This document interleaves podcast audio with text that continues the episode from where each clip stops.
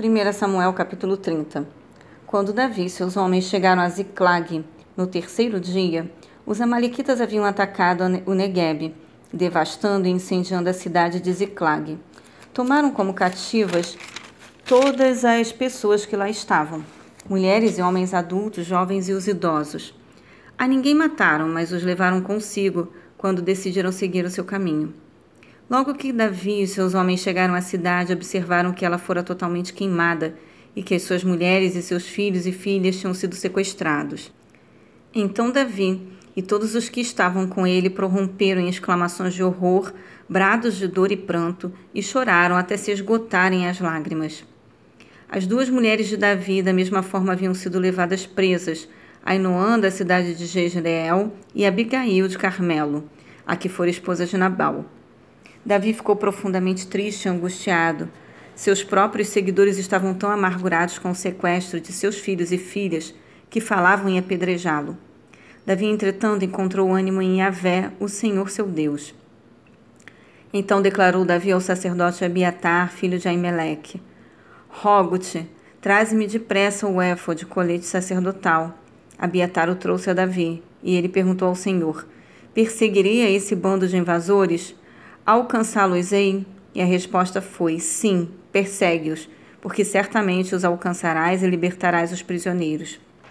Davi partiu com seiscentos homens que estavam com ele e chegaram à torrente de Bezor, onde permaneceram alguns, porquanto cerca de duzentos deles estavam absolutamente sem forças para atravessar o ribeiro.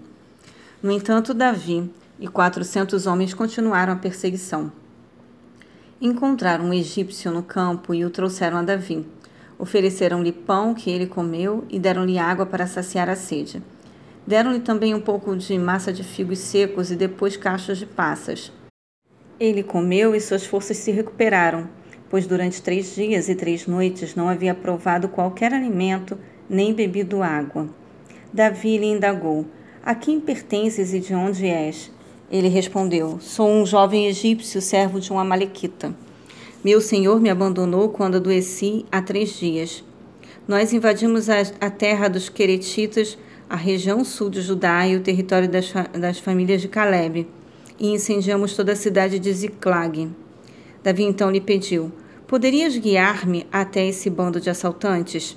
Ele replicou: Jura-me na presença de Deus que não me matarás, nem me entregarás às mãos do meu senhor e te conduzirei a eles. Então levou-os até onde se achavam, e eis que estavam espalhados por toda a região, comendo, bebendo e festejando os despojos que haviam carregado da terra dos filisteus e da terra de Judá. Davi os atacou de surpresa e os massacrou, desde a alvorada até a tarde no dia seguinte.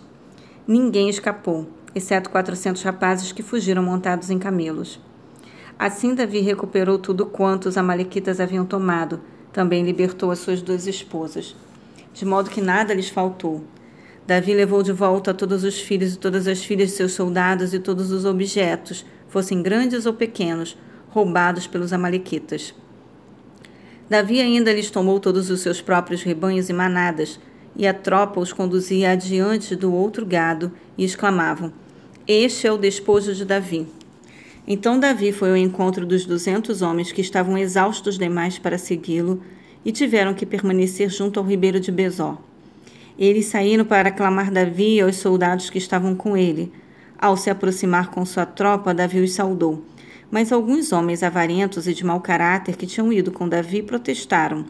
Visto que eles não vieram conosco, é justo que nada dos despojos que conquistamos lhes deve ser entregue, exceto cada qual sua mulher e seus filhos, que os recebam e se vão.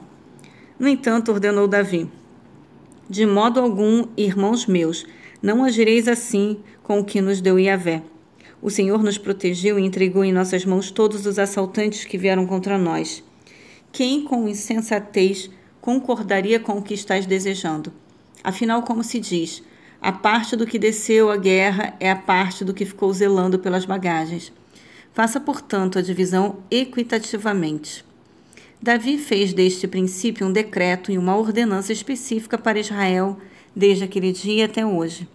Quando Davi chegou a Ziclag, enviou parte do despojo de guerra como presente aos anciãos de Judá, seus amigos, segundo as suas cidades, com esta mensagem: Aqui vai um presente para vós do que foi tomado dos inimigos de Yahvé, aos de Betel, aos de Ramote do sul e aos de Jati, aos de Aroer, aos de Sifimote e aos de Estemoa, aos de Racal, aos da cidade dos Jerameelitas e aos das cidades dos Queneus, aos de Orma, aos de Corazã e aos de Atasse, e aos de Hebron e aos de todos os lugares que Davi e os que o seguiam costumavam pousar